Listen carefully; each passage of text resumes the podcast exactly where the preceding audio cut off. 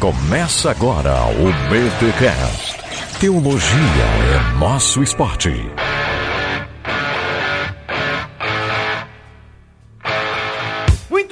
Muito bem, muito bem. Começa mais um BT Cash, de número 249. Eu sou o Rodrigo Bibo e eu acho que Deus não vai mandar ninguém pro inferno. Love Wings. Love Wings. É. Paz e amor, né? Eu só acho, gente. Calma, eu só acho. Calma, segura tua onda. E vamos ver depois desse BTcast então. E eu sou Alexandre Melhoranza e na boa, eu nem acho que o Sepultura é uma banda tão dantesca assim. Uau! Só cheio de referências, hein? Uau! Uau! Então pega essa, Milho, porque eu sou o Vitor Fontana e eu aprendi mais sobre Hades no Cavaleiros do Zodíaco do que lendo a Bíblia. Olha isso! Eu não assistia isso, cara. Eu não assistia, então. Eu também não peguei Cavaleiro. Hades pra mim é personagem da Disney, cara. É do Hércules. Hades pra mim é, é suco, não é? Caraca, Hércules virou da Disney, velho. O que, que eu faço com esse Hércules povo? é da DreamWorks? Não, cara, Hércules é da mitologia grega, não é da Disney. Ah, velho! Ai, gente. Bem, vocês já perceberam que não vai ser fácil gravar esse BTcast. Gente, estamos aqui para falar sobre o inferno. E é nesse clima de alegria. É nesse ritmo de festa que a gente. Ai, meu Ritmo Deus. de Vamos pro festa. recado paroquial, que isso aqui tá muito suado. Vamos pro recado paroquial. Vamos, vamos, vamos, vamos.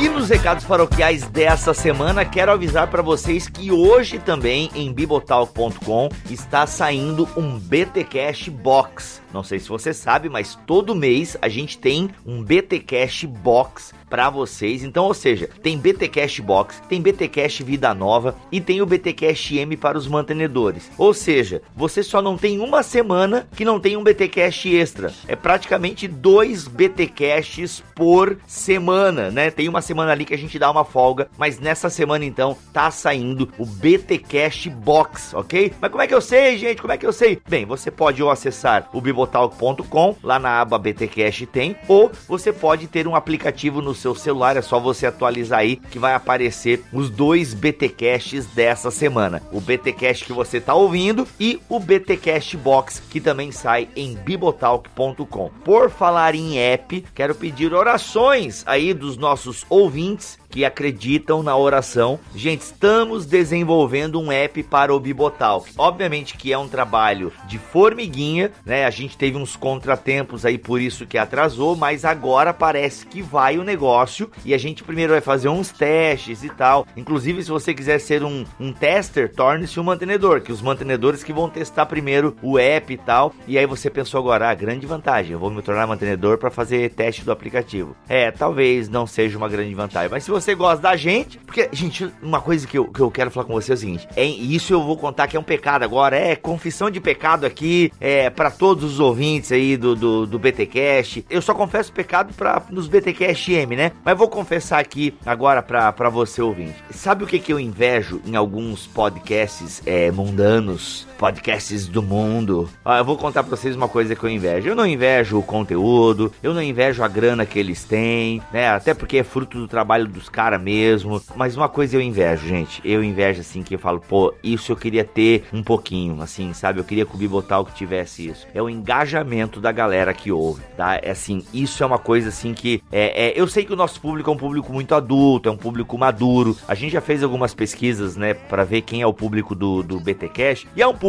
maduro mesmo. Não é um público de ficar comentando em rede social, né, de ficar marcando a gente com hashtag e tal. Eu entendo isso também que a maturidade também é, ela, ela impede um pouco a gente de ter esse envolvimento maior e tal com o produtor de conteúdo e tal. Mas gente, eu queria assim, tipo, pedir, fazer esse apelo para vocês, né, que vocês curtissem as nossas fotos no Facebook, no Instagram. Se você ainda não nos segue no Instagram, curta lá, porque infelizmente essas redes sociais, né, o Instagram, o Facebook a gente nem dá muita mais bola, né? O Facebook já era, mas o Instagram, ele é assim, se a galera não curte, ele não manda. Tipo, a gente tem lá 20, 20 mil seguidores no nosso Instagram, ou 10 mil, não lembro agora. Enfim, tem acima de 10 mil seguidores lá no Instagram. Aí é o seguinte, não adianta se a galera não curte, né? Não, não dá ali os dois cliquinhos na foto, não vai para demais pessoas. E, gente, de coração digo para vocês, a ideia não é nem, meu Deus, olha só essa foto, ela tem 2 mil, é, 2 mil curtidas, olha, 5 mil curtidas. Gente, de coração para vocês, não é pelo número de curtidas, mas eu sei que o número de curtidas e o número de comentários é que leva essa foto para frente. Então não adianta a gente ter lá mais de 10 mil seguidores no Instagram se eles não recebem as nossas publicações. Mas como é que eles recebem então, Bibo? Conforme as pessoas vão interagindo com a foto, ele vai mandando para mais seguidores, entende? Então, nesse sentido, o engajamento é legal. Né? Quando a gente publica alguma coisa de algum parceiro nosso, pô, é massa vocês darem aquele apoio e tal, né? Clicar na foto,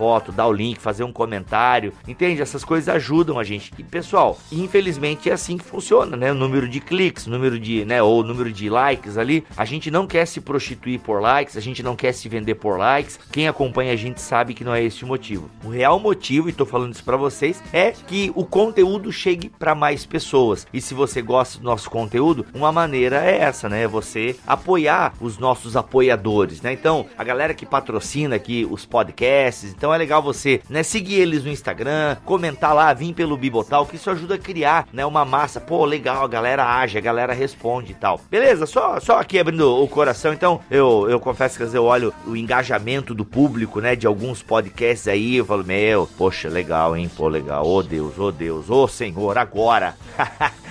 Mas fica aí só registrado. E, gente, e eu entendo também porque nem eu, às vezes, né? É, é, depois que eu entendi essa dinâmica, eu passei a apoiar mais, a curtir, a comentar, entendeu? Para apoiar a galera que eu gosto do conteúdo, né? Mas eu demorei para entender isso e às vezes só entendi porque também tô aqui produzindo e tal. Mas enfim, fecha esse parênteses aí. O importante é que tem BTcast Box rolando aí para vocês em bibotalk.com. Vai ter BTcast Vida Nova também no dia é, em meados do mês de junho. Vai ter o BTcast Vida Nova sobre teologia católica, vai ser muito legal. O lançamento aí de edições Vida Nova vai ser massa demais. E estamos preparando aqui, ó, ó, ó, ó. Você aguentou aí, ó, seis minutos de chororô? Uma notícia quente, então aí. Não, não foi seis minutos de chororô. Eu fiquei chorando só uns dois minutos e meio. O resto foi informação. Aqui, ó, notícia boa para você, hein? É, bem, eu espero que seja. Eu acho que a notícia é boa, mas teve um podcast aí que fez muito sucesso alguns anos atrás, né? Ele tá muitos anos que ele não lança nenhum episódio novo e tal né? Porque o pessoal tá na estrada, mas parece que vai voltar e vão voltar aqui em bibotalk.com. Só joguei a informação aí, né? Abraço, é nós. Fica aí com esse episódio, irmão, que ó.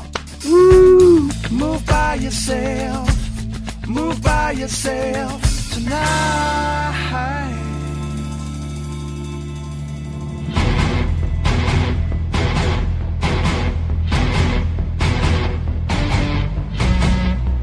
Gente, olha só, mais um BTcast, estamos aqui com o time bíblico. Aliás, quando eu falo isso, parece que os outros não entendem nada de Bíblia, né?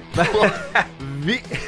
Victor Emílio, vamos falar do inferno, gente. Se tem algo que, na verdade, sim, aquilo que a Bíblia não é muito clara, eu acho que isso a gente pode começar o papo dessa maneira, né? Aquilo que a Bíblia não é muito clara nos seus detalhes, a gente preenche com histórias, né? A gente dá um jeito de criar. Por exemplo, a queda de Satanás, né? Pô, a Bíblia não fala da queda de Satanás explicitamente, mas daí ao longo da história a gente vai achando o texto bíblico, não, porque aqui nesse trecho é a queda de Satanás e tal, e não sei o que. Ou seja, o céu. O céu é a mesma coisa. Ah, como é que é o céu? Ah, o céu é um campo de golfe com Antônio Fagundes. Meu, quem pegar a referência, parabéns, você está bem velho. E o inferno tá nesse também, nesse espectro de muitas especulações. Afinal, o que é o inferno? A gente vai tentar responder essa pergunta aqui neste BTcast. Inclusive pauta aí inspirada pelo filme da Netflix Come Sunday, A Caminho da Fé. Gostei do filme, achei achei o filminho bem feito e tal. Gente, eu gostei do filme. Calma, calma. Não tô dizendo que eu gostei da teologia do filme. Come Sunday, a caminho da fé? É, como é que seria a Come Sunday a tradução literal? Não, eu diria indo pra igreja. Porque tá chegando o domingo, né? E aí você vai pra igreja. É isso aí.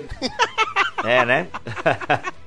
é, venha para o sol. Aí, ó. Então esse filme evoca né, essa ideia, né? Será que Deus vai mandar a gente pro inferno? Ah, quais são, né? Deus vai, vai aniquilar, vai, ou vai mandar todo mundo pro céu? Como é que é? Então o inferno gera né, essa série de perguntas e, como o Victor colocou na entrada, muito do que a gente pensa sobre o inferno é mais criado no imaginário popular ao longo dos anos, né? Ou ao longo dos séculos, do que propriamente o que a Bíblia diz. E o objetivo deste BTcast é olhar para a Bíblia Sagrada, né? Para a gente procurar entender como a Bíblia se refere a este lugar ou a esse estado. Minha gente, para nós começarmos então essa questão do inferno, começando pelo Antigo Testamento. No Antigo Testamento, a gente pode dizer que depois da morte a pessoa vai para algum lugar onde não é propriamente aquilo que nós entendemos por inferno, mas a nossa Bíblia traduz por inferno. Quais são os termos no Antigo Testamento? Deixa eu melhorar a minha pergunta. Quais são os termos no Antigo Testamento que pro português virou inferno e é isso aí? Daí eu já leio inferno, já leio com toda essa carga histórica, mas o que, que a Bíblia quer dizer com esses termos no Antigo Testamento ou com o termo, né? Que significa esse lugar dos mortos? É só uma sepultura? É um lugar espiritual? Como é que foi dando esse desenvolvimento da coisa aí? Deu para entender mais ou menos a minha pergunta? Eu sei que a minha pergunta é grande. Deu. Deu, né? E aí? Deu, mas o grande problema, na verdade, até o que pode nos ajudar, depende se você é mais pessimista ou mais otimista, é que o, o termo mais comum, né? E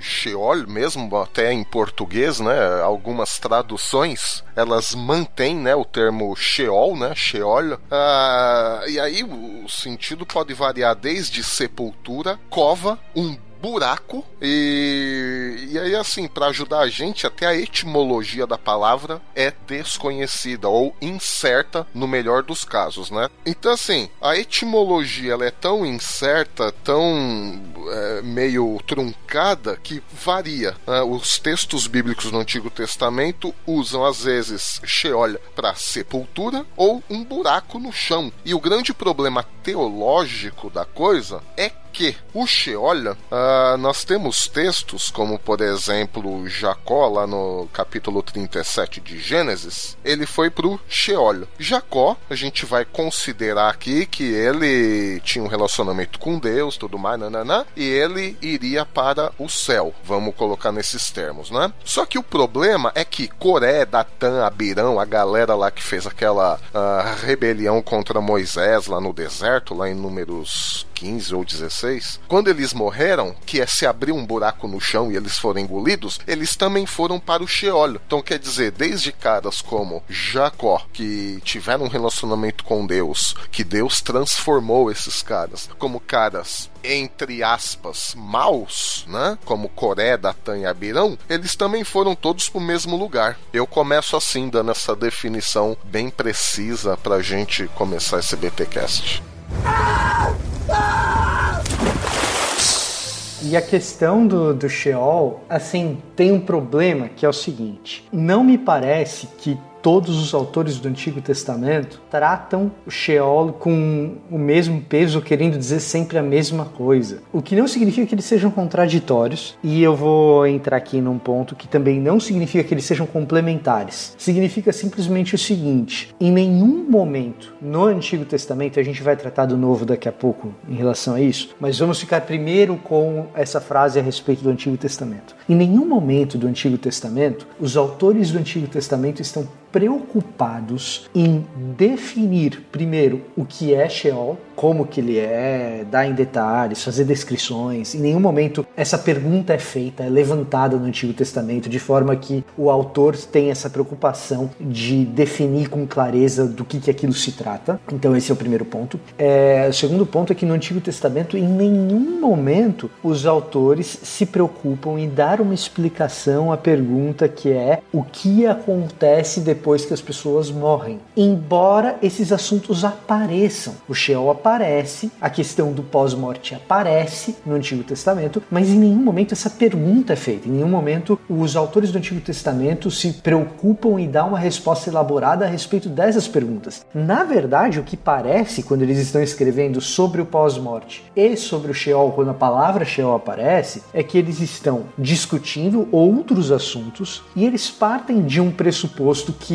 se eles utilizarem esse tipo de linguagem, tanto ele quanto os seus receptores, os seus leitores, os seus ouvintes entenderão do que está sendo tratado, entenderão o assunto do qual está sendo tratado. Então eles estão falando de outra coisa e de repente o tal do Sheol lá aparece. Então essa questão de não haver sempre o mesmo tipo de uso, porque ora é o pós-morte e não tem nenhum, nenhuma questão moral ali implícita, ora tem um pouquinho de alguma questão moral ali implícita. Ora, é, aquilo ali é sinônimo de poço ou de buraco mesmo. E tem horas que Sheol é simplesmente sinônimo de morte você fica assim, poxa vida, é, eu tenho que ficar juntando peças desse quebra-cabeça para tentar entender o que, que aquilo significa, porque aparentemente é uma coisa que a Bíblia não se preocupou em dar explicações detalhadas. E nessa hora, na minha opinião, é uma, um bom exercício hermenêutico reconhecer a nossa limitação e saber que existem coisas na Bíblia que a gente no máximo pode dizer, olha, parece que o texto vai nessa direção parece que essa palavra naquele contexto queria sugerir determinada coisa e não começar a formular dogmáticas rápido demais. Ainda mais, Vitor, desculpa eu te cortar, mas isso que você falou é interessantíssimo. Me parece, olhando aqui o, o famoso Dicionário Internacional de Teologia do Antigo Testamento, que eu recomendo, tem melhores, mas assim, eu recomendo esse aqui também, da editora Vida Nova. É bom, é parceiro, é bom. É parceiro, é bom. É bom. uh, que a maioria das passagens onde aparece o termo Sheol, ela tem um sim, é, são textos poéticos, por isso que também o significado varia tanto desde morte, morte até um buraco no chão. Uh, eu digo isso porque, com todas essas precisões imprecisas que você nos deu, isso explica um pouco, né? A maioria dos termos do termo Sheol aparecem em textos poéticos. Ora, literalizar um texto poético é, é um tiro no pé da interpretação de texto. Então, talvez isso explique em parte o porquê dessa imprecisão e a nossa dificuldade em tentar estabelecer uma, uma definição mais precisa, né? Sem dúvida. Eu brinco que essa história do texto poético é mais ou menos assim: você lê lá Mar Português do, do Fernando Pessoa, né? Ele diz lá: Ó oh, mar salgado, quanto do teu sal são lágrimas de Portugal. E aí o que, que você faz com um texto desse, né? Então, as pessoas que querem interpretações literais demais, acho que o cara pega um copo, vai até a praia, pega um pouco de água, do, do água salgada, e vai para um laboratório para medir quanto de sal que tem naquela água que veio de mulheres portuguesas chorando. Né? É, é, é, não faz o menor sentido. Aí, aí você fala que isso não faz o menor sentido, o cara vai brigar. Não, mas foi Fernando Pessoa que disse, então é verdade, sabe? É, isso aí vale pra discussão do Bereshit Bara Elohim, né? Que a gente já teve aqui também. isso, isso aí vale para várias discussões. Agora, um dos textos que o. Aliás, isso é outra coisa importante, né? Quando o Milho fala de textos poéticos, às vezes saber mais teologia atrapalha, né? Então, os nossos iniciados, ouvintes iniciados em teologia, em Bíblia, estão pensando de repente em Salmos, estão pensando de repente é, nos livros considerados livros poéticos, né? E o que acontece é que poesia é por excelência o gênero literário do Antigo Testamento. Poxa, Jeremias e Isaías estão recheados de Exatamente. poesia. Exatamente. Então, mesmo quando o texto é narrativo, elementos poéticos aparecem aqui e ali, certo? E aí, esses elementos poéticos que aparecem aqui e ali, a gente precisa levá-los em consideração como textos poéticos. Eu vou ler na nova versão transformadora aqui. Na nova versão transformadora, não aparece inferno, aparece sepultura, né, mas o Sheol aparece aqui. E vou ler um texto de Isaías, em que é claramente poético, tá? E eu vou explicar o porquê. Então, Isaías 28:15 diz assim, ó: Dizem: "Fizemos um acordo para enganar a morte, uma negociação para evitar a sepultura". Então você tem duas linhas aqui, dois versos. Fizemos um acordo para enganar a morte, verso 1. Verso 2, uma negociação para evitar a sepultura, em que a gente tem um elemento poético que é um dos mais comuns, se não o mais comum no Antigo Testamento, que é o paralelismo sinonímico, paralelismo sinônimo, que você tem uma linha e a segunda linha repete o que a primeira linha disse com outras palavras. Então, a gente não leva poesia literalmente, mas a gente faz análise poética. Quando a gente faz análise poética, a gente entende o que está acontecendo. Então, quando você fala, fizemos um acordo para enganar a morte, uma negociação para evitar a sepultura, você tem dois sinônimos, duas frases que estão querendo dizer a mesma coisa, e a palavra morte na linha de cima corresponde à palavra sepultura na linha de baixo. A palavra sepultura na linha de baixo é o tal do Sheol. Nesse caso aqui, especificamente, Sheol quer dizer morte, simplesmente morte, sem nenhum outro tipo de implicação é, muito teológica. Então, só para dar um exemplo do que, que o Mírio está querendo dizer com a ah, Sheol aparece em textos poéticos e então ele vai adquirindo ah, significados diferentes de acordo com as suas aparições. Esse é um caso claro em que a poesia aparece, né, que a gente consegue fazer análise literária com uma relativa facilidade e que sepultura nesse caso, Sheol, traduzido como sepultura pela NVT, que eu acho que é uma boa, uma boa tradução nesse caso, a NVT fez uma boa escolha de tradução. Você vê que a palavra simplesmente é um sinônimo de morte, uma maneira poética de repetir a palavra morte sem, sem repeti-la, né? Repetir a ideia da palavra sem repetir a palavra em si. Ah! Ah! Tá, gente, então já entendemos que o termo, né, Sheol, ou Sheol, como o Milho quer, já entendemos que o termo Sheol, ele tem então uma gama de sentidos, né, próprio de muitos termos do Antigo Testamento. Mas dentro então desses significados, né, de morte, sepultura, dentro dessa desse campo semântico, existe também a ideia de um lugar onde as pessoas vão depois da morte, certo? Pelo que eu tô vendo aqui no novo dicionário da Bíblia, também da nossa parceira Vida Nova, que aliás a gente fala brincando aqui é parceiro então é bom, gente, é uma brincadeira, mas que é verdade. Tipo, não é porque é, é parceiro que a gente vai dizer que é bom, mas é que realmente são materiais muito bons e são consagrados já na teologia, tá? E o novo dicionário da Bíblia, eu acho que é um. Se você não tem nenhum dicionário bíblico, fica a dica aí para você ter esse, o novo dicionário da Bíblia. E ele dá a entender aqui, gente, pelo que eu, se eu entendi correto, que o Sheol não é tanto um lugar como o estado dos mortos. Não se trata da não existência, porém também não é vida, pois a vida só pode ser desfrutada desfrutada na presença de Deus. Sheol é a maneira do Antigo Testamento asseverar que a morte física não põe fim à existência do indivíduo. Daí ele vai citar alguns textos, é que inclusive as tribos são recebidas é, no Sheol, aquela coisa toda. Dá a entender que existe uma espécie de vida nesse lugar, né? Que não é, não é a mera, o mero fim da existência. Como é que vocês lidam com essa informação? Pelo que eu entendi aqui do dicionário, dentro do campo semântico da palavra, dá essa ideia de que existe uma organização nesse Sheol, né? Que não é só uma sepultura ou a morte, mas é uma região de trevas, a terra dos silêncios. Os mortos são reunidos em tribos, né? Como Ezequiel 32, tem Isaías 14, 9. Vamos, vamos por partes, tá? Então o que, que acontece? Se você pegar, por exemplo, o texto que o Milho sugeriu como leitura, que é o texto de Gênesis 37, 35, você vai perceber que existe naquele texto específico algo que parece ser um lugar, porque fala a respeito de ir até o Sheol. Então, isso assim dá a ideia de algo visitável, certo? Não é predominante isso no Antigo Testamento. O mais predominante é tratar como sinônimo de morte, como o texto que eu li em Isaías, é, em Isaías 28:15, ou, ou por exemplo, a ideia de morte no sentido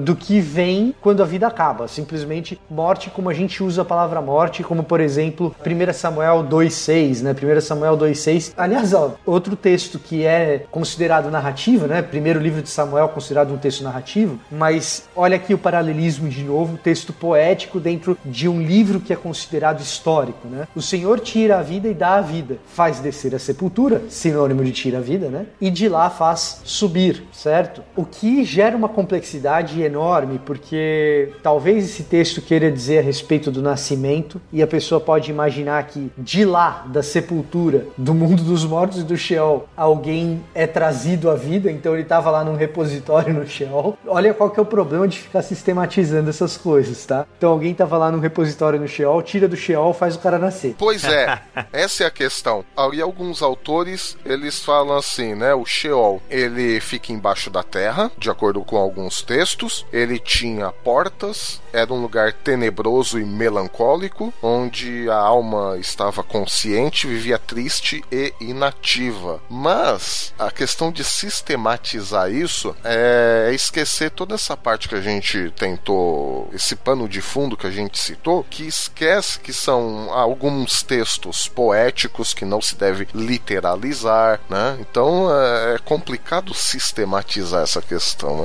É, é e, e a gente esquece também que uma série de assuntos a respeito da fé hebraica, eu não gosto tanto assim do uso do termo revelação progressiva, não porque eu acho que esteja errado, mas porque eu acho que vira uma muleta. Ah, quando eu não estou entendendo muito uma coisa, eu digo que eu digo não, é porque isso não foi revelado ainda na escritura, vai ser revelado mais para frente, é revelação progressiva. Às vezes vira uma hum, muleta, né? Rapaz. Mas assim, a gente não pode esquecer que a fé hebraica, ela é uma fé em desenvolvimento no Antigo Testamento. Isso em termos de revelação progressiva é, é fato eu gosto, não necessariamente eu, eu, assino embaixo, mas eu gosto do que o John Levinson vai dizer a respeito desse tipo de texto, que isso aqui é que está começando a aparecer, na verdade, e aí é o Levinson que está dizendo, mas é que está começando a aparecer, na verdade, com mais galardia, com, com mais força, né, a ideia uh, de ressurreição no Antigo Testamento. Né? Então se pega aqui, uh, faz descer a sepultura e de lá faz subir a expectativa final de ressurreição de corpos. Mas tradicionalmente esse texto específico tem muita gente que interpretou ao longo da história da recepção do texto como existe um repositório embaixo da terra de onde as almas vêm para onde as almas vão,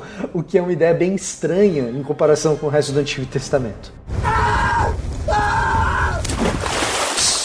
Outro problema, ou outra dissonância, né? Você pega em Provérbios 9, 18, que fala das profundezas do Sheol que recebe os mortos. De novo, como uma espécie de geografia do Sheol. Agora, especificamente que geografia é essa? Como que funciona? Quem mora lá, quem não tá? É muito difícil dizer, porque os textos são muito vagos. Uhum. Eu tava lendo Salmo aqui, é Salmo 55, 15, né? Que a morte apanha os meus inimigos de surpresa, desçam eles vivos para a sepultura, pois pois entre eles o mal acha guarida. Ou seja, aqui o Sheol está sendo como se fosse o destino de quem é inimigo, né? Inimigo do salmista. E a jogada aí é que ele pede para ir vivo pro Sheol, sendo que o Sheol é do lugar dos mortos, né? Que aí a gente vê essa questão da poesia hebraica, né? Mas também ele pode estar tá dizendo simplesmente o seguinte, que eles sejam enterrados vivos, né? É, também. Agora, o que eu acho de elemento literário mais interessante nessa passagem que você leu, Bibo, é que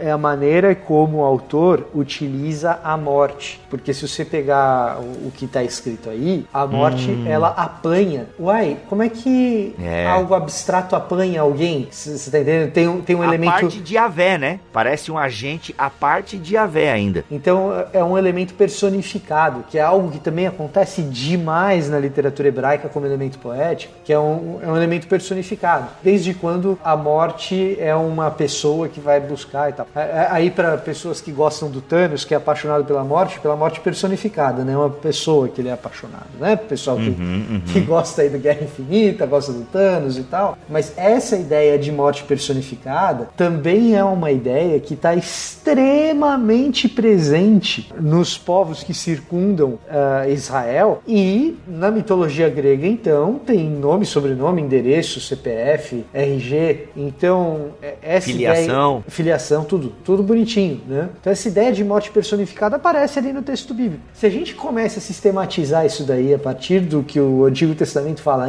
essencialmente em textos poéticos, a gente entra em parafuso. O que eu acho mais saudável é ao se falar de Sheol, dizer o seguinte: reconhecemos as nossas limitações na interpretação do texto e, dentro dessas limitações, vamos tentar ficar com aquilo que o texto é harmônico. O que, que o texto é harmônico? Sheol é o espaço dos mortos. Esse espaço pode ser entendido geograficamente? É, É, mais ou menos, um pouco. Esse espaço pode ser entendido em termos de tempo, é, parece haver um pouco mais de indicação nesse sentido. É, quando eu estou usando a palavra espaço aqui, de repente eu estou usando espaço simplesmente como uma muleta linguística, porque eu não sei nem linguisticamente como classificar ou como categorizar essa ideia de pós-morte que é muito abstrata, muito vaga da maneira como se apresenta nos documentos nos, dos quais a gente tem acesso. A questão é que é que eu,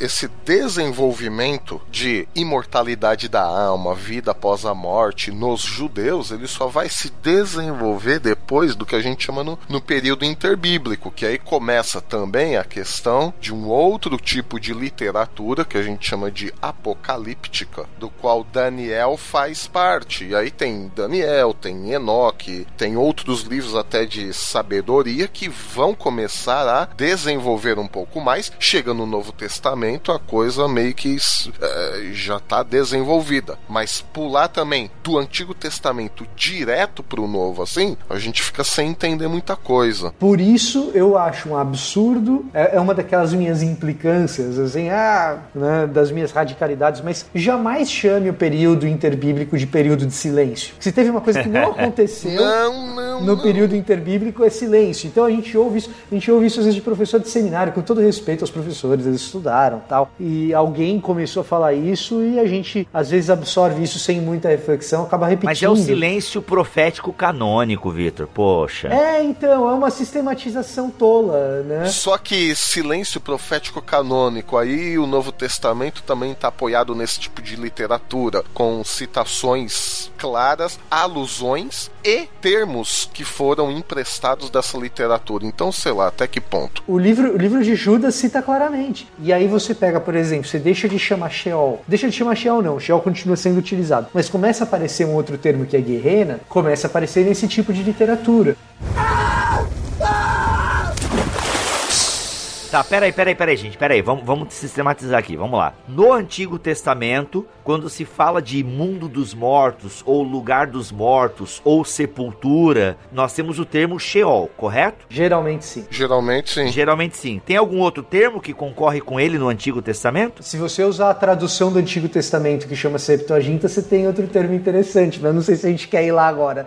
É, é isso que eu quero fazer. Eu quero fa porque assim, ó, É, a pera, gente pera, pode ter um, a gente pode ter um paralelo aí com Kever, que é morte ou sepultar, se eu não me engano. Tem Abaddon, que é abismo ou até destruição. Isso, poço. é. Poço, isso, então. Mas assim, depende. Não dá pra pegar uma palavra isolada e, e- e você querer fazer uma teologia em cima disso. Você tem que considerar, primeiro, o contexto histórico que foi escrito. Não adianta falar que o cara que escreveu Gênesis ele tem a mesma compreensão do cara que escreveu Daniel e do cara que escreveu Apocalipse. Não é a mesma compreensão. Nem estão tentando responder as mesmas perguntas. E nem. Exata, exatamente. Mas E assim. definitivamente, e definitivamente nenhum deles está tentando responder a pergunta que nós estamos tentando responder aqui. Isso. Pra ser um pouco. Posso ser um pouco pastoral? Pode. Pegando assim, Antigo Testamento, ok? A gente vai entrar no Novo Testamento, mas aí, sei lá, alguém que tá ouvindo esse programa, falamos das definições, um pouco aí de análise literária e tal, mas aí o ouvinte até pergunta, tá, mas e aí, pessoal do BTcast, o que, que a gente aprende então com o Sheol no Antigo Testamento? Eu diria que ah, o que a gente pode tirar pastoralmente falando é que a esperança de uma pessoa é a vida de relacionamento com Deus, ao passo que o ímpio ou aquele que não tem relacionamento com Deus não tem essa esperança. Por quê? Vai chegar no Sheol, acabou, mas a pessoa que tem o relacionamento com Deus, ela tem esperança. Claro, aí depois isso será desenvolvido, mas enquanto você não foi pro Sheol, o Antigo Testamento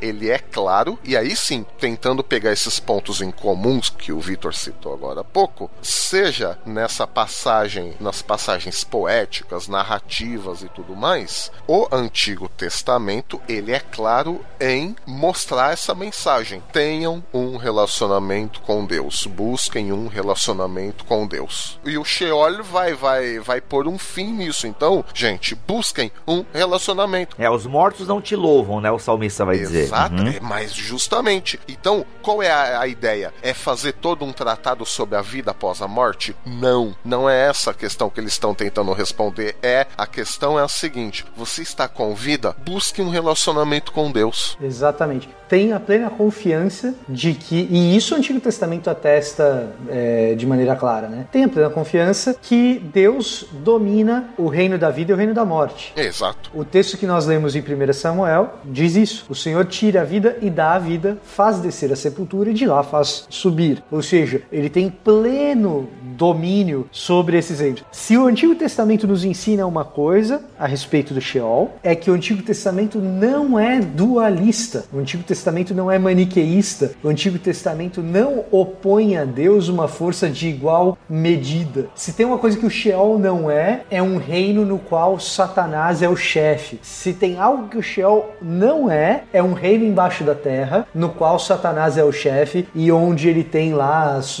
as suas hordas de demônios e as pessoas estão lá e obedecem aos comandos do diabo. Ah, o diabo é o, é o, é o presidente do inferno, o diabo é o presidente do Sheol. Não, Sheol é onde está a morte, ou é a própria morte, e sobre isso Deus exerce o seu domínio. E isso é importante que a gente coloque aqui, né? Sobre isso tudo, Deus exerce o seu domínio. E outra coisa, né? A ele pertence a morte, não ao ser humano no Antigo Testamento.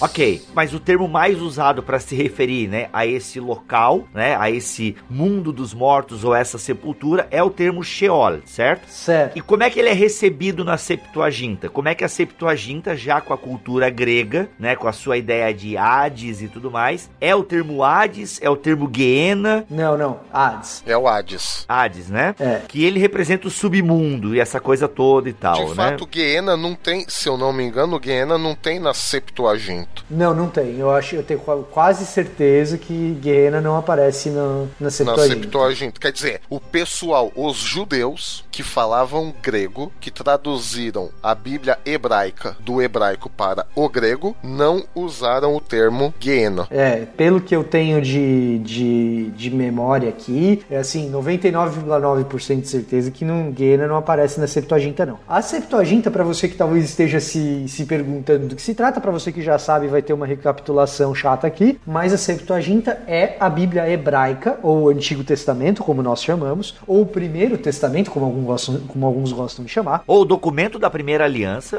É, ou o documento da Primeira Aliança. Olha, né? esse eu gostei, esse eu gostei. É, mas é o Antigo Testamento traduzido para o grego, mais ou menos ali nos anos 200 antes de Cristo, ok? E aparentemente no projeto de helenização do mundo, né? Alexandre já não estava mais na jogada, mas Ptolomeu II, no projeto de helenização do mundo, pede para que seja traduzido o Antigo Testamento do hebraico para o grego. E essa tradução do hebraico para o grego, ela é extremamente importante, chamada Septuaginta, ela é extremamente importante porque ela vai popularizar a leitura do Antigo Testamento, principalmente entre os judeus da dispersão, judeus que não estão na Judéia. E exatamente por isso a Septuaginta ela é extremamente utilizada no Novo Testamento, quando o Novo Testamento faz citações do Antigo. Quando o Novo Testamento faz citações do Antigo Testamento, geralmente a Septuaginta que é utilizada. E a Septuaginta traduz o hebraico Sheol para o grego Hades. Hades. E eu aprendi muito mais sobre Hades assistindo Cavaleiros do Zodíaco. A própria noção de Hades já é errada que a gente tem, né? Porque a gente acha que Hades, tipo, ah, é o lugar onde Satanás, é, ou no caso, né, o próprio demônio das trevas. E na mitologia grega não tem nada disso, né? Simplesmente o cara foi lá cuidar do lugar, né, da mansão dos mortos. Tipo, eu trabalho aqui, pô, né? Eu lembro até do Nerdcast sobre mitologia grega, o Tucano falando isso. Tipo, pô, o cara só trabalha ali. Não é que ele é mal e por isso ele tá lá, né, na, naquela região. E a gente adapta isso, traz isso pro cristianismo, mais na história, né, do desenvolvimento do inferno. Mas o Hades, então, pra gente tentar não ficar divagando muito na história, mas o Hades, então, é esse equivalente grego para o Sheol, digamos assim. Isso. Então, aí tem um outro negócio aí, Bibo, que é. Ah, meu, dá um desespero quando vocês vêm com esse outro negócio. Não dá pra então, ser simples, gente. É e é. Mas é. Isso aí não é simples, velho. Isso aí não é simples, cara. Pô, gente. Eu estou desolé, mas é verdade, cara. Por quê? tá desculpado. Não, os caras ainda falam francês para ajudar. Eu, eu, estou desolé, não é desolado, ele é. tá se desculpando em francês. I'm so sorry. Aí é o seguinte, assim como Sheol tinha o, a, a etimologia incerta, Hades também tem etimologia incerta, né? Alguns vão até falar que, que, que se deriva do verbo ver, do grego, com o prefixo a, que até em português significa negação, então é negação da visão, ou seja, Hades é o mundo que não se vê, ou o mundo invisível. Das trevas, né? Isso, exatamente. Então, assim, ó, o que, que é o tal do Hades na cultura grega? Hades é ao mesmo tempo um lugar e uma pessoa, mas é, mais precisamente uma pessoa. Ou um suco, né? Isso. Ah, cala a boca, Mírio. É a Hades daí, pô. Ele, ele, ele é um deus de segunda geração, mas é o deus dos mortos. O que, que é deus de segunda geração, né? Quando a gente tá falando que ele, deus de segunda geração, é um dos deuses que está ali ao lado de Poseidon e Zeus, tá? Mas tudo bem, isso aí é, é outra história. Mas assim, para a gente entender um pouco mais fácil, Hades é o sujeito que cuida do mundo dos mortos. Isso significa que ele é bom ou que ele é ruim? Todos os deuses gregos são bons e ruins, porque os, os deuses gregos eles têm características humanas. Então, essa história de Deus do bem, Deus do mal, é, é, no grego não é muito assim que funciona. Os tradutores da Septuaginta pegaram esse mundo dos mortos que Hades cuida e simplesmente chegaram e fizeram uma correspondência de identidade. Sheol, mundo dos mortos. No grego, o que é o mundo dos mortos? É o Hades. Eles fizeram uma correspondência de identidade. Isso não significa que uma coisa signifique ser exatamente igual a outra. Ah, agora eu vou estudar aqui exatamente como era o Hades na Grécia e agora eu sei que na Septuaginta os judeus do tempo do, segundo templo acreditavam que o mundo dos mortos era assim. Não, é, qual que é a palavra mais próxima aqui? É mais ou menos essa ideia. Então, Hades não era assim um deus de primeira categoria. Aliás, tem uma evidência que Hades não é um deus de muita primeira categoria. Quando a gente fala dos deuses com nomes gregos, na mitologia romana são os mesmos deuses com outros nomes, que são os nomes dos nossos planetas. Então, Afrodite, que é a deusa do amor e da beleza, uh, em grego é Afrodite, mas para os romanos era Vênus. Por isso que você tem a camisa de Vênus, que é a camisinha, né? Uh, são os... são os nomes dos planetas. É, se você não, so, você não sabia disso, agora você sabe. Ares, que é o deus da guerra, né? Na mitologia romana é Marte, por isso que você tem campo de Marte, certo? Ou artes marciais porque Marte é o deus da guerra. E aí você tem um planeta que é meio que jogado para escanteio. Qual que é o planeta que é jogado para escanteio? É Plutão, né? Nem é planeta mais. É exatamente, exatamente. É o menor de todos, o mais longe de todos e que agora nem planeta é mais, é Plutão. Hades é Plutão, que é o cara que tá lá na região distante, que ninguém sabe muito bem como funciona. Percebeu a, a, a relação aí? Ah, por isso o nome Plutão. Ele não gostou muito disso. Putz, ele ficou Pluto. Bom. Ai, ai, ai, gente do é céu. É o único personagem da turma do Mickey que não fala. Ó, oh, olha aí. Não, mas isso não tem nada a ver. É, tem uma conspiração aí, velho. Ó, eu acho que eu acho que o fato da ciência ter tirado Plutão do rol de planetas é a negação do mundo que o inferno existe. Vai vendo aí os Illuminati. Mas assim, sendo Hades bom ou mal, o fato é que assim, se você pega a literatura clássica a respeito disso, ele é de todos os deuses o deus mais odiado, porque ele representa a morte, as pessoas não entendem direito como a morte funciona e ninguém quer morrer. Então, Hades é, entre os seres humanos, o deus mais odiado. Isso significa que ele é o deus mais malévolo? Não necessariamente, tá? Mas se você pegar a literatura de Homero, se for lá ler a Ilíada, aliás, ler a Ilíada, a Ilíada e a Odisseia é muito esclarecedor para a gente entender um pouco de Bíblia também. Mas isso é outra história. Mas se ler lá a Ilíada, né? a, Hades, é, Hades é o deus mais odiado pelos mortais. Né? Revelando que também entre os gregos o mundo dos mortos é algo misterioso, é algo que as pessoas não entendem muito bem, não sabem de onde vem, mas ninguém quer ir para lá.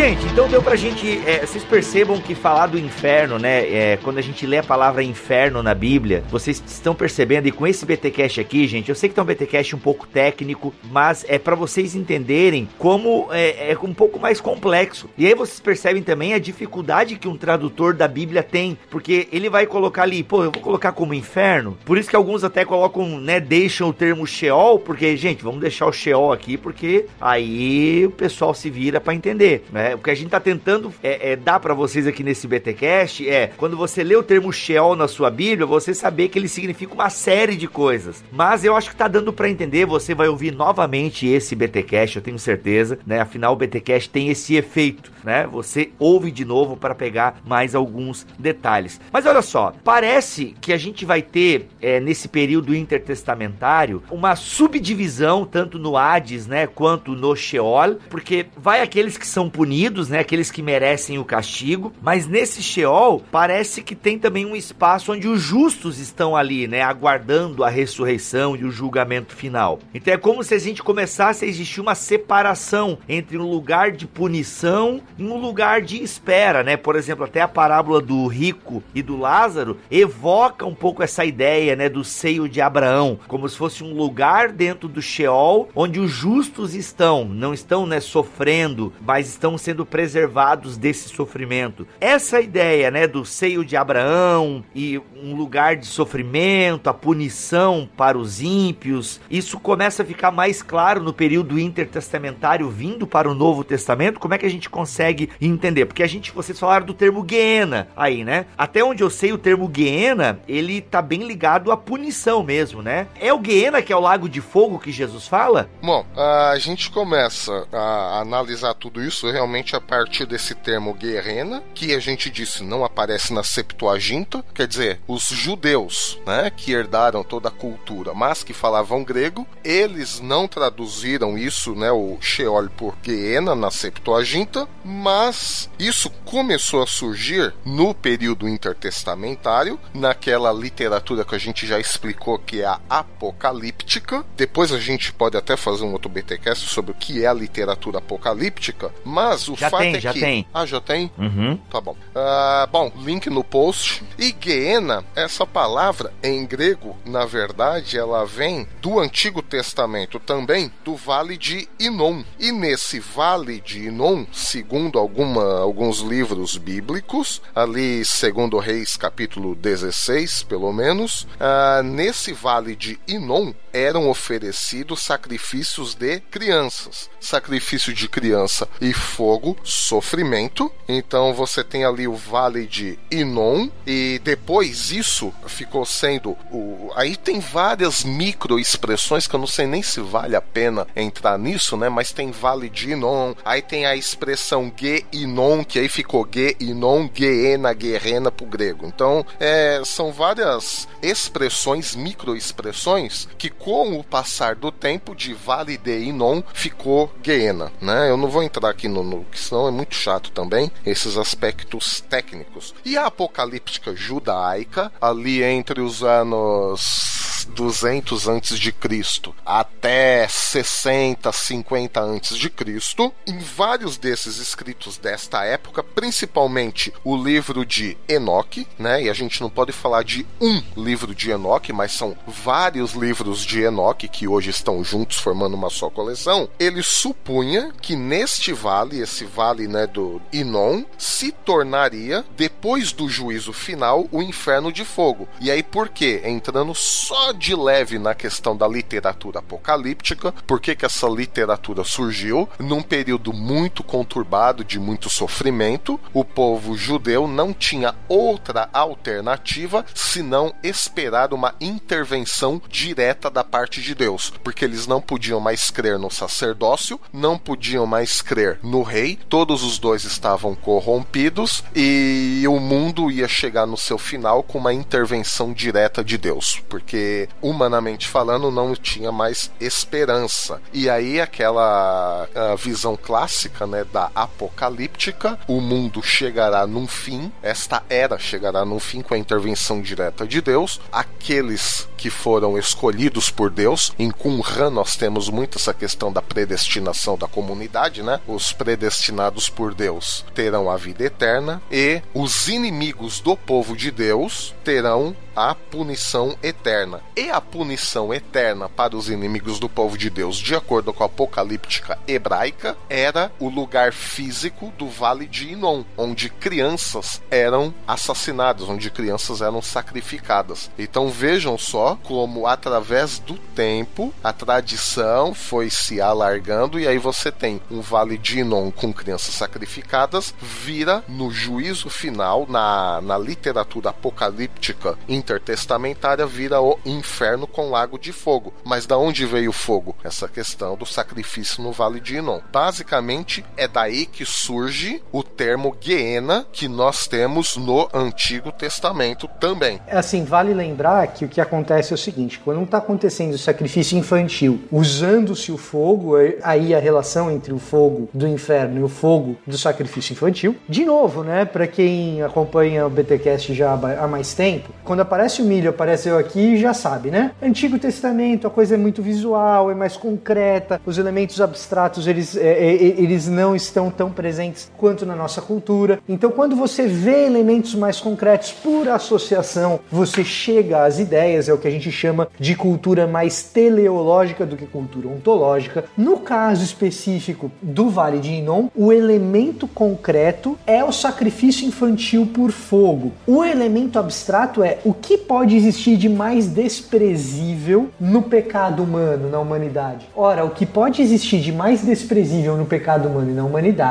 é alguém que pratica sacrifício infantil, e sacrifício infantil queimando crianças vivas. Ora, o que pode ser a punição eterna para aqueles que merecem a, a punição escatológica final? O fogo, o enxofre, o mau cheiro do desprezível, do absolutamente horroroso vale de Inon, que precisava ter um fim de uma vez por todas, né? E que assiste o seu fim uh, em 2 Reis 23:10 com Josias, né? Que termina essas práticas horrendas. Mas quando você pensa no sofrimento horroroso é, final, no sofrimento horroroso escatológico, você precisa de um elemento concreto para se basear. Que elemento concreto é esse? Ah, é lá o Vale de Inon, entendeu? É lá aquele, onde aquele pessoal fica queimando criança. Tanto é que depois, em termos de lugar, isso tendeu a, a, a se desassociar do lugar. Mas a, a ideia ficou. Ficou a ideia de sofrimento terrível, que era o sofrimento impingido àquelas crianças. Né? Mesmo que não fosse mais associado com o lugar físico. Geográfico. Geográfico, isso. Exatamente. Ok.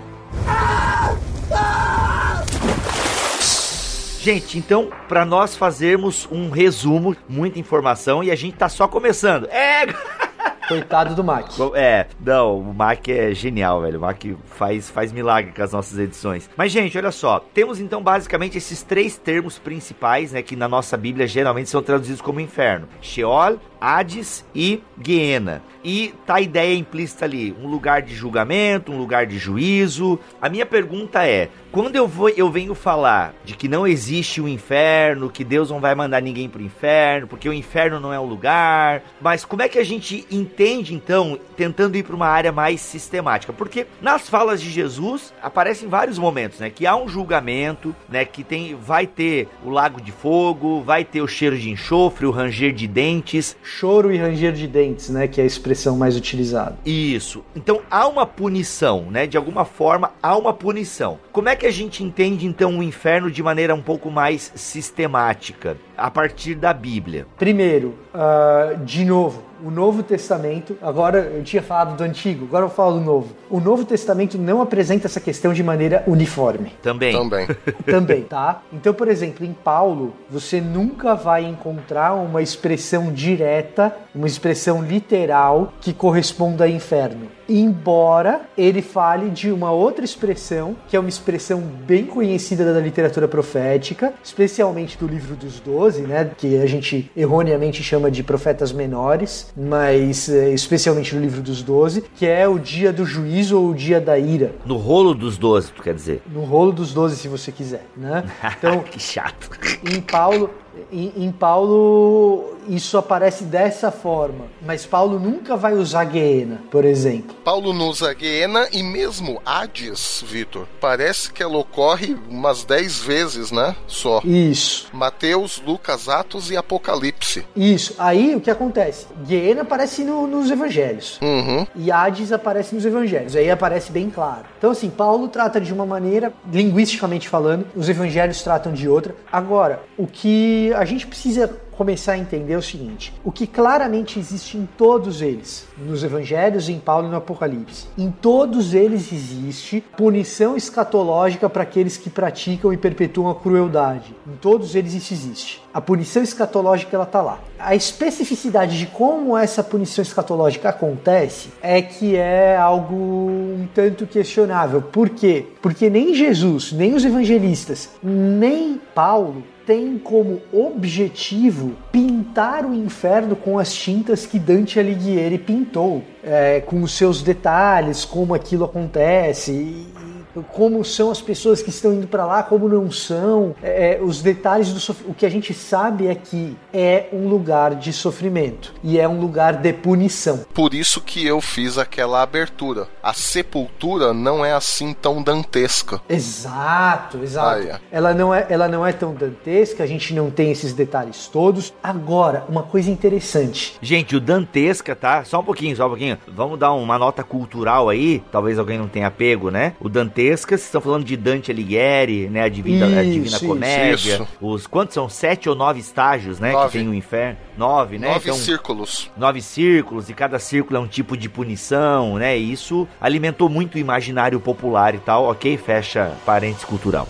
Ah!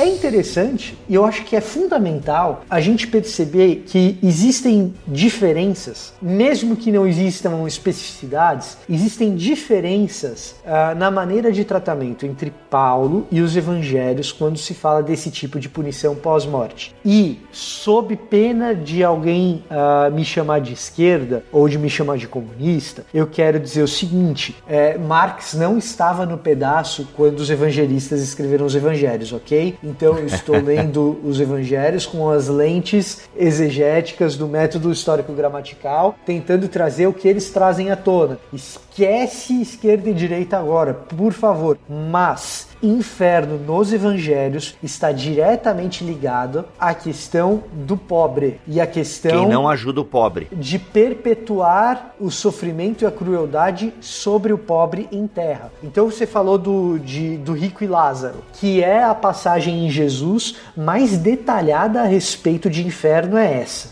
certo? Lucas 16. Ora, quer exemplo mais claro da questão do pobre do que a questão de rico e Lázaro? Que Lázaro é o pobre que é, é acolhido no seio de Abraão. Principalmente Lucas, né? Exato. E Lucas, Lucas é por excelência o evangelho dos excluídos. Agora, se você pegar Mateus, por exemplo, quando Mateus vai falar dessa questão do punimento, da, do punimento, da punição pós-morte, né? Punishment. É, é, é, exatamente, exatamente. Tô, tô, tipo a Luciana Gimenez, eu pensei em inglês, né? Isso. Mas...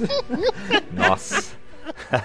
Mas quando Jesus fala desse puni dessa punição eterna, ele está falando dessa punição porque vocês me viram com sede e não me deram de beber, porque vocês me viram com fome e não me deram de comer, e por isso que vocês vão sofrer isso. E aí falam, mas, mas Senhor, quando nós o vimos com sede uh, e, e, não demos de beber, e quando nós vimos você com fome e não demos de comer? Toda vez que vocês não deram de beber ou, ou de comer a esses pequeninos, ou seja, aos pobres, percebe? Então, nos evangelhos, a questão do pobre, a questão da punição eterna, ela está intimamente ligada sempre. E isso é algo que foge aos nossos púlpitos, porque o movimento evangélico, que, que é o movimento dos qual, do qual nós somos herdeiros teológicos, transformou a questão da punição eterna em algo extremamente abstrato. A punição eterna ela existe por causa do pecado, e o pecado é uma coisa abstrata. Não, pecado é um negócio extremamente concreto. O pecado é trazer crueldade e piorar a vida dos outros. E piorar a vida dos outros por coisa concreta, coisa que você faz, coisa que você faz no seu dia a dia, coisa que você fala no seu dia a dia, coisa que você deixa de fazer no seu dia a dia, certo? No caso aqui, quando Jesus está falando em Mateus 25, 30, 46 sobre essa questão de ver a pessoa com fome e não dar de comer, é algo extremamente concreto que você não é nem que você faz, é que você deixa de fazer. Então, o pecado é isso pecado não é um negócio abstrato. Ah, porque Deus, eh, Jesus veio para deixar o meu coração limpinho. Ah, bacana, você está ensinando criança, ok, mas se você, é nosso ouvinte, já tem mais que 11, 12 anos, é, é, o coração limpinho ele tem que ganhar uma tonalidade de coisas concretas do dia a dia, entendeu? Quem foi que você xingou? Quem foi que você ofendeu? Quem são as pessoas no seu dia a dia que você poderia ajudar e você não ajudou simplesmente porque você é egoísta? Quais são as situações de miséria e de sofrimento que você não atende e por isso você merece miséria e sofrimento eterna? Eita! É disso que Jesus está Gente, é Jesus, tá? Ah, não, porque o Novo Testamento é tudo bonzinho, o Antigo Testamento que era cruel. É Jesus, cara. Jesus está falando desse negócio. Então, assim, é, quando a gente está falando de inferno no Novo Testamento, especialmente nos Evangelhos, está intimamente ligada com a questão do pobre. E isso nos leva a pensar que inferno está intimamente ligado à concretude dos nossos pecados, como os nossos pecados viram sofrimento das pessoas, como os nossos pecados se tornam em sofrimento sensível das pessoas. E por isso quem é idólatra se torna insensível, porque tem, tem nariz, mas não cheira, tem língua, mas não, não, não, não sente o gosto, porque as pessoas sofrem ao redor dele e ele nem percebe, porque ele é insensível. É, mas enfim, é que eu já tô pregando, já não tô mais explicando inferno. Alivia, alivia, alivia que a paulada tá doendo. Vocês estão falando agora aqui nos evangelhos, cara, eu tô com dificuldade de buscar em Paulo a ideia de inferno. Me ajudem. Tá bom, vamos lá. É, em Paulo, a gente vê essa ideia de, de, de punição. Em 1 Tessalonicenses 1, 10, é, eu vou ler na NVT. Também comentam como vocês esperam do céu a vinda de Jesus, o Filho de Deus, a quem ele ressuscitou dos mortos, e que nos livrará da ira que está por vir. Percebe? Da ira vindoura, né? Paulo fala, pode crer. Da ira vindoura. Então, assim, Paulo não usa nem Guiena, nem Hades, nem Sheol. Isso não aparece na literatura paulina. Mas, ele, mas o que aparece na literatura paulina é esse senso de julgamento para o perverso que vai chegar. Então, a ira que está para vir, ou a ira vindoura, que é uma espécie de alusão ao que aparece nos profetas menores, ou no livro dos doze, que é o dia do juízo. Sim, Romanos também, né? Romanos 2, 8, né? Haverá ira e indignação, ou tribulação tribulação e angústia para todo ser humano. Ah, o que você estava falando aí, né? Haverá tribulação e angústia para todo ser humano que pratica o mal. Primeiro para o judeu, depois para o grego. Então, assim, em Paulo a gente encontra essas alusões a um juízo. Mas você não encontra a palavra inferno em Paulo. Você encontra nos evangelhos, você encontra Apocalipse. Agora, Apocalipse é outra conversa ainda. então. Mas assim, se o ouvinte quer ficar com alguma coisa, fique com isso. Inferno nos evangelhos frequentemente é ligado à questão do pobre ou de fazer sofrer ao pequenino, ser pedra de tropeço ao pequenino, né? Em Marcos essa é a linguagem que a gente encontra. A tradição sinótica traz essa ideia de inferno e a questão do pobre do pequenino mais, mais à tona, né? E o problema em Apocalipse é a linguagem apocalíptica altamente simbólica. Se nós formos tentar concretizar e literalizar o Apocalipse, como muitos têm feito, então, desde o número da besta, que é um chip, até lago de fogo e enxofre, bom, mereceria um estudo mais aprofundado, né? Mas enfim. nem, nem, nem nessas questões uh, uh, a gente consegue um, um, parecer conclusivo. Isso não quer dizer, vejam só, hein? isso não quer dizer que a, questão do, do inferno uh, não quer dizer que ele não exista, né? A gente já viu aí, Paulo, a questão da ira, da tribulação. Eu costumo pensar o seguinte: as pessoas que rejeitam a Cristo, as pessoas que rejeitam deliberadamente Deus, né? Aí vem a questão até do, do pecado contra o Espírito Santo, né? E o Espírito Santo é aquele que aponta para Jesus. Ora, se nós não não crermos na obra do Espírito Santo, nós não vamos crer em Jesus, não crer em Jesus, condenação, né? Então a questão é, não sei se é esse lago de fogo e enxofre, são imagens, né, de uma literatura apocalíptica, mas o fato é que, e aí encaixa até no, no que a gente já falou até sobre o Antigo Testamento. O fato é que quando nós estamos longe da presença de Deus, nós somos entregues a nós mesmos. E quando somos entregues a nós mesmos, isso já vemos em Gênesis, vemos em Romanos, quando o homem ele é entregue a ele mesmo, aos seus desejos e paixões, não tem outra coisa que não sofrimento, senão guerra, senão derramar de sangue e sofrimento atrás de sofrimento. Então, assim, chega um, um determinado momento na vida da pessoa é, e quando ela morre, rejeitou-se sempre, sempre, sempre, sempre, sempre a presença de Deus, ela é entregue ao que ela sempre quis, a liberdade que ela sempre quis. Que liberdade? A de se ver livre de Deus. E a Bíblia diz que tentar se ver livre de Deus, tentar a liberdade sem Deus, é sofrimento e morte, já vimos lá desde Gênesis capítulo 3. O que eu acho importante em relação ao livro de Apocalipse, quer você tenha uma interpretação mais futurista, quer você tenha uma interpretação mais preterista, é entender que o livro de Apocalipse foi escrito para um determinado público, para uma determinada audiência. E é uma audiência que está sofrendo perseguição do Império Romano. Então, você até pode achar que o livro de Apocalipse diz respeito a sete anos de tribulação e depois a um milênio. Eu não vou entrar nesse aspecto, não é a minha fé pessoal, não é o que eu acredito. Mas a pessoa até pode ser pré milenista ou até dispensacionalista, mas por favor não desconsidere os primeiros ouvintes. Não desconsidere que existiam pessoas que receberam essas cartas na, nas igrejas da Ásia, é, que receberam essa literatura e que tentavam fazer sentido dessa literatura debaixo do sofrimento do Império Romano. Em última análise, o livro de Apocalipse vai dizer quem é Senhor? É o Senhor Jesus Cristo ou é o Imperador César? E aí, a gente entende o Lago de Fogo e Enxofre quando a gente começa a entender que durante toda a literatura intertestamentária, você tem uma pergunta sendo feita que é o que vai acontecer com aqueles que perpetram a guerra, com aqueles que perpetram a iniquidade, com esses grandes líderes imperiais ou com essas grandes nações imperiais uh, que perpetram a crueldade e a guerra? Será que Deus vai, vai permanecer omisso? E começa a vir a ideia de juízo final sobre as nações. E o livro de Apocalipse é um livro que no Novo Testamento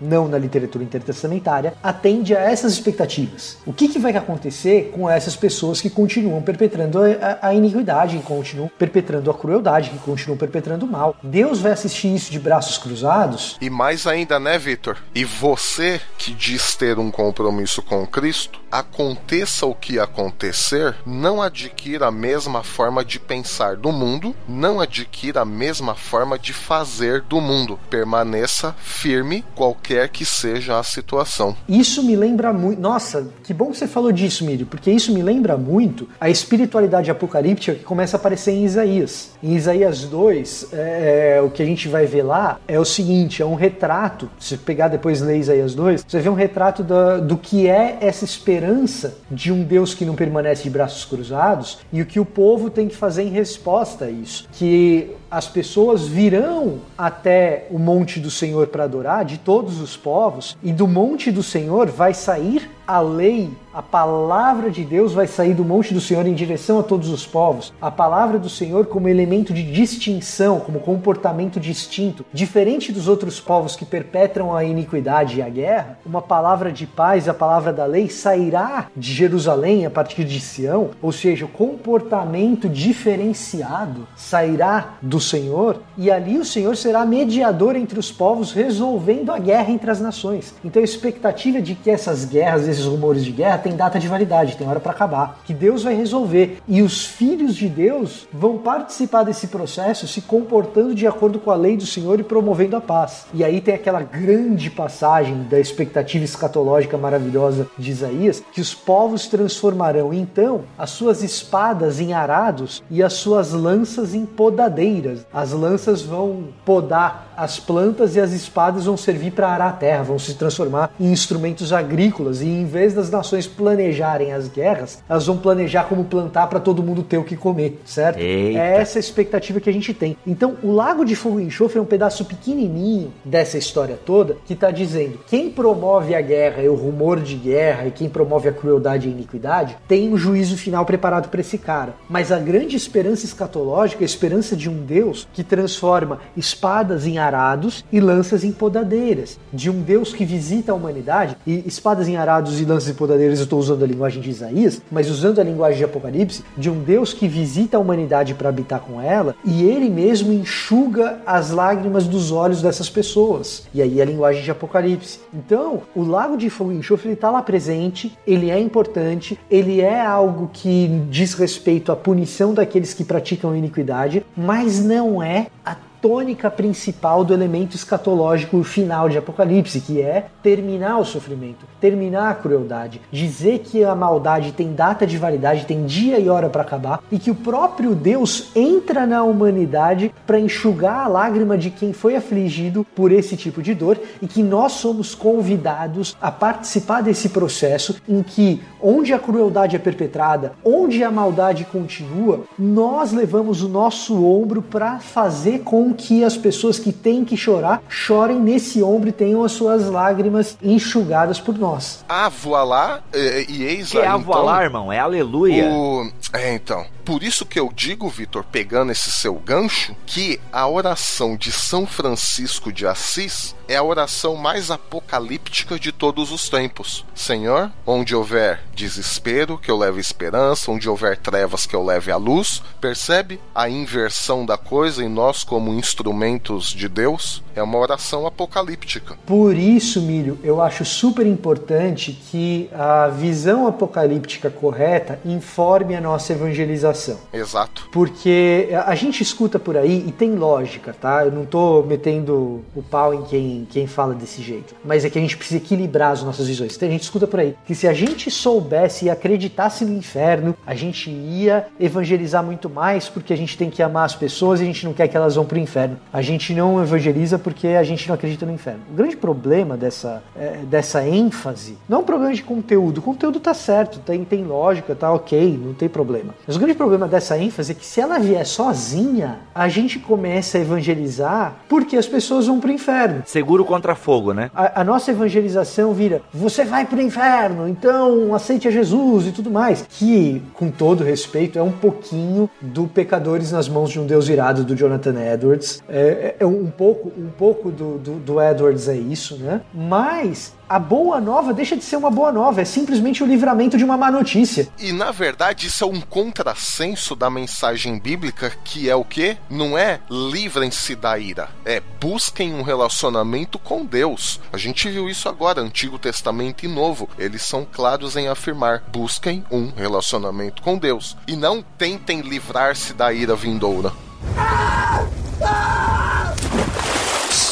A nossa evangelização, ela tem que ter elementos nela da maravilha que Deus faz na nossa vida, da maravilha que Deus faz com o mundo, de um Deus que não assiste o mundo na, no meio da crueldade de braços cruzados. A gente tem que ter na nossa evangelização elementos apocalípticos que transcendam o inferno e que ofereçam alternativas de realidade concretas que façam com que as pessoas percebam que, assim como o pecado concretamente traz uh, sofrimento, assim como o pecado concretamente perpetua a crueldade e faz com que pessoas sintam dor, as nossas vidas invadidas pelo Evangelho produzem elementos e frutos que combatem a dor e geram ética, estética maravilhosa, geram transformação redentora, geram uma vida que vale a pena, geram uma vida que vale a pena morrer pelas coisas que a gente prega e fundamentalmente vale viver pelos princípios que ela prega. Isso é que a nossa evangelização tem que estar informada. Então, a, a visão correta de inferno, do lugar que o inferno ocupa na literatura, saber que o inferno no Antigo Testamento é um negócio meio vago, não aparece, saber que no Novo Novo Testamento, os autores do Novo Testamento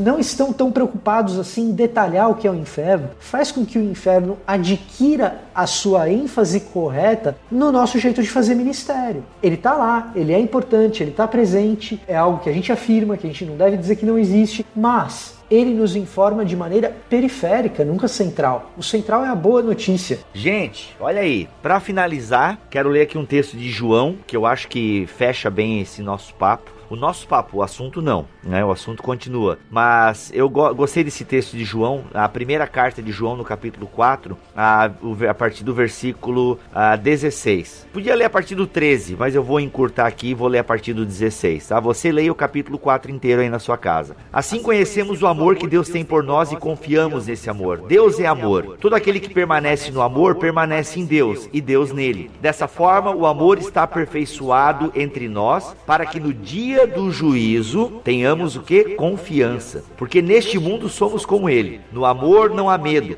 Ao contrário, o perfeito amor expulsa o medo, porque o medo não supõe castigo. E aí ele termina: Because love wins. É, não. Aquele que tem medo não está aperfeiçoado no amor. Vou ler de novo 18. No amor não há medo. Ao contrário, perfeito amor expulsa o medo, porque o medo supõe castigo. Aquele que tem medo não está aperfeiçoado no amor. Nós amamos porque ele nos amou primeiro. Se alguém afirma, eu amo a Deus, mas odiar seu irmão, é mentiroso, pois quem não ama seu irmão, a quem vê, não pode amar a Deus a quem não vê. Ele nos deu este mandamento: quem ama a Deus, ame também o seu irmão. Então fica aí, acho que tá, tem a ligada a questão do próximo, a questão de você amar a Deus e por aí vai, né? Mas dá, dá, dá uma discussão, dá pra gente entrar nessas discussões aí, né? Ainda de Romanos 5,18, mas vamos deixar pro próximo, gente. Olha lá. Alguém quer fazer algum, alguma declaração final? Eu acho que tá bom, né? Pra gente... Eu acho que tá ótimo. Bem, o cara pergunta e fala que tá bom, né? É um bom host esse, né? Tipo, alguém quer falar alguma coisa? É bom que não fale. Ah, mas é igual a Assembleia Batista. Os favoráveis levante uma das mãos, quem é contado pelo mesmo sinal não usar. Você já corta ali. Muito bom.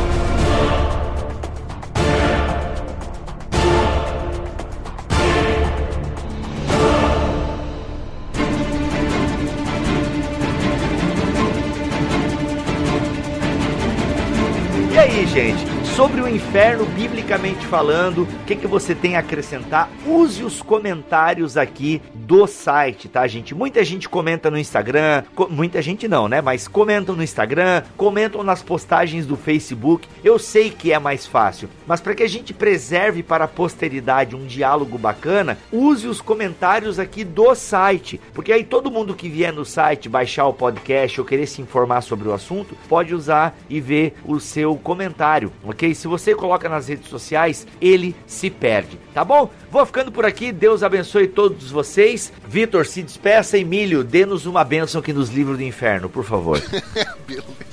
então aqui eu me despeço. Farewell, Robbie Bell, né? Ai, ai.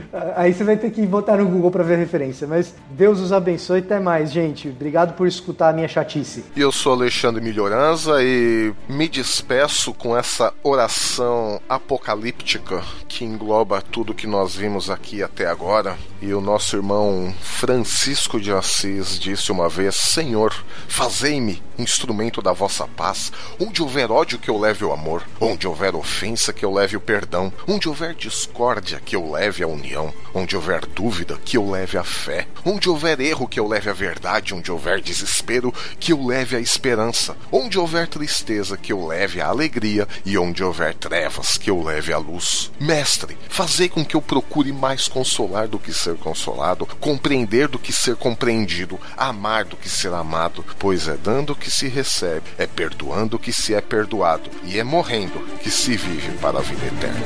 Amém. Amém. Amém.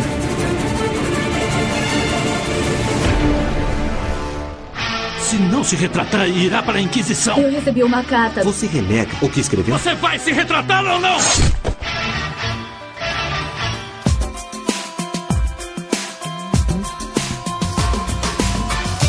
Fala, crente! Começa mais um Concílios e Guilhotinas aqui no BTcast. Ó, oh, que episódio infernal. Não!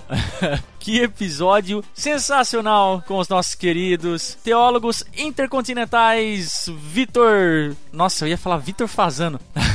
Vitor Melhoranza e o nosso brasileiríssimo Bibo, Rodrigo Bibo de Aquino. Muito bem, olha só, sei que vocês gostaram pra caramba. Tinha muita coisa para falar aqui ainda, não é? Mas, como todos sabem, nem sempre dá tempo de abordar tudo, até porque muitas perguntas aí ficam em abertas, né? Questão do aniquilacionismo, dava para explorar textos específicos aí do Novo Testamento, principalmente dos evangelhos, né? Quando Jesus fala que o inferno foi criado para o diabo e seus anjos. Enfim, então quem sabe a gente volta a tocar no assunto num próximo episódio aí resolvendo estas e outras dúvidas. Mas olha só, vamos para o primeiro e-mail de hoje. O primeiro deles é do Fernando Gonçalves. O Fernando esteve conosco lá no BTD. Esse rapaz, um menino aí de 17 anos ainda, tem uma história fantástica. Eu não vou ler todo o e-mail dele aqui, até porque tem coisa aqui que é de fora o íntimo, mas Dando uma resumida, a história dele é mais ou menos assim. Ele diz aqui: Eu sou de família espírita, minha mãe é ex-evangélica, atualmente kardecista, e o meu pai é um bandista. Portanto, só tive contato com a Bíblia quando criança, pois estudava em um colégio adventista. Bom, eu fui criado dentro do terreiro, ensinado a saudar os orixás e que a Bíblia era um livro antigo e adulterado e, portanto, não estávamos presos às suas antigas leis. Aí ele conta um pouco aqui da história de vida dele e continua aqui dizendo: Graças ao Senhor reconheci o erro dos meus caminhos e fui guiado a ler as sagradas escrituras. Então, por um ano inteiro, minha vida se reduzia a detestar meu cotidiano e achar paz na Bíblia. Mas, pela minha falta de conhecimento, várias heresias e crises de fé se instalaram em meu coração. Foi então que no Nerdcast teve um programa com o Felipe Figueiredo. E por meu amor por política e história, conheci o trabalho do xadrez verbal. Então, ouvi o podcast dele sobre Jerusalém com o nosso querido Melhoranza, que indicou o BTcast no programa. Como Jesus muda vidas, eu já era apaixonado pelo evangelho, mesmo que sem compreender partes dele, então rapidamente fui ao site de vocês e ouvia vários episódios por dia. Vocês me ensinaram a beleza do nosso Deus Trino, a necessidade de vida em igreja e me fizeram amar teologia. Vocês me guiaram para um relacionamento saudável com o Senhor, me ajudaram a entender melhor as Escrituras e já me fizeram chorar muito ante a glória do nosso Deus. Enfim, o trabalho de vocês mudou a minha vida. Oro por vocês e agradeço a Deus. Enfim, um abraço enorme a todos vocês do BTcast e que o Senhor lhes guie e abençoe sempre. Caramba, gente, olha só, eu ouvi a, a, pessoalmente a história do Fernando lá no BTD e olha, ela é muito maior do que isso que eu li aqui, tá? Tem muitos detalhes e realmente a história do Fernando é incrível e a gente aqui do Bibotalk fica muito feliz de verdade, sabe? Porque esse ministério alcança pessoas assim e, e é usado por Deus para fazer verdadeiros milagres na vida de ouvintes como o Fernando e tantos outros aí que já escreveram pra gente também contando muita história legal. Então, valeu, Fernando um abração aqui mais uma vez. Foi um prazer ter te conhecido pessoalmente e a gente espera aí que o BTcast continue abençoando a tua vida e de todos os ouvintes, claro, enquanto a gente existir. Beleza? Olha só, próximo e-mail aqui é da Vitória Binag. Não diz de onde é e nem qual igreja frequenta, mas ela vem aqui meio que para fazer um pedido bem urgente aqui, segundo ela. Ela diz aqui: "No podcast que vocês fizeram sobre mulheres no início do cristianismo, que é o episódio 236, vocês falaram no início do episódio que faria um podcast a respeito dos escritos de Paulo sobre esse assunto, em específico de 1 Timóteo 2,12. Vocês falaram que investigariam os escritos originais e o contexto para descobrirem o que Paulo quis dizer com essas palavras. Eu peço, por favor, que façam. Aí ela conta aqui umas coisas pessoais, então, como ela não deu permissão, ah, eu não vou falar aqui, ah, mas ela termina aqui dizendo que não acha que Paulo realmente quis dar uma lei universal para todas as mulheres, né? Questão da ordenação feminina e tudo mais. Mas se ele não quis fazer isso, isso o que ele quis dizer. Eu peço ajuda. Por favor, façam um podcast sobre isso. Eu acredito que outras mulheres também sentem o mesmo que eu a respeito desse assunto. Olha só, Victoria, seu pedido foi atendido e esse episódio, na data da publicação, aqui, enquanto eu estou falando, já está gravado. Sim, gravamos um episódio fantástico, sensacional sobre ordenação feminina e dentro de algumas semanas, não já, tá, gente? Mas dentro de algumas semanas ele irá ao ar, tá? Então Então fica no aguardo aí, fica atenta que o famigerado episódio sobre ordenação feminina que tanta gente pediu no decorrer de tantos anos, finalmente saiu do papel e está gravadinho, só esperando a data certa para vocês ouvirem. Beleza, gente? E o nosso último e-mail de hoje é do Silas Assis. Gostaria de agradecer a Deus pela vida de vocês. Que lindo trabalho maravilhoso que vocês têm feito e muito edificante na vida de muitas pessoas. Estou fazendo uma maratona. Conheci vocês no curso teológico em 2017, mas só agora resolvi escrever e dou muita risada com vocês. Gostaria também de saber como faço para comprar uma camiseta do Bibotalk. Que Deus continue abençoando toda a equipe. Ah, e lembra o Bibo que o Palmeiras não tem mundial. Tá bom, tá registrado aqui, Silas. E olha só, quantas camisetas, infelizmente nós não temos previsão de retornar a fabricá-las, ô Silas. E isso por diversos motivos, tá? É, mas enfim, se um dia a gente voltar a fabricá-las, né, a disponibilizá-las para venda, vamos fazer toda a divulgação e tudo mais, né, tudo que tem direito. Beleza? Gente, muito obrigado mais uma vez pelos seus e-mails. É com muito amor que a gente lê eles aqui. Em tempos de crise de combustível, os olha só que trocadilho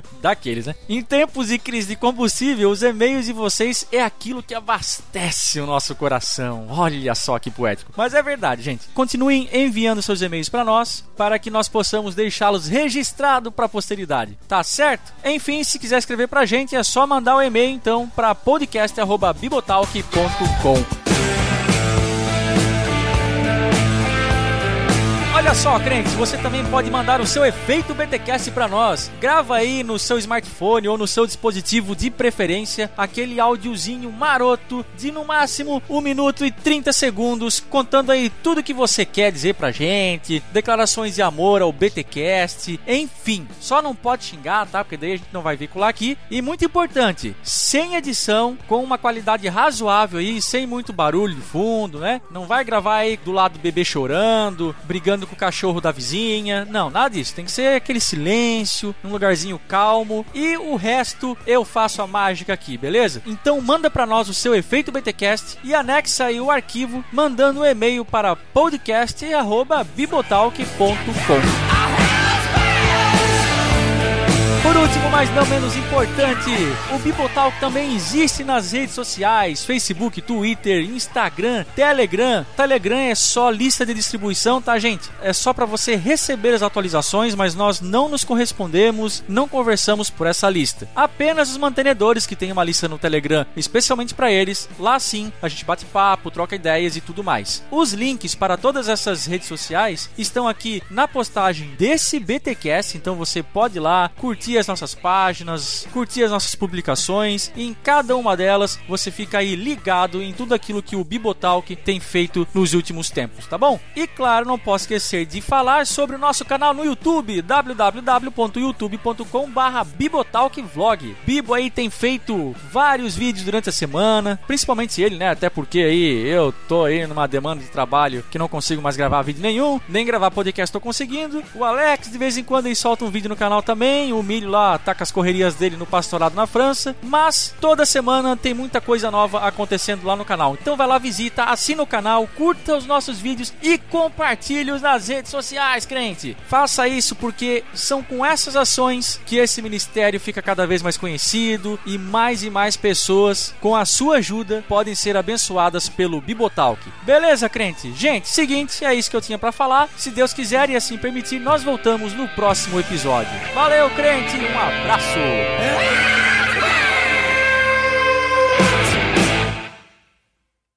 Este podcast foi editado por Mac Bibotalk Produções.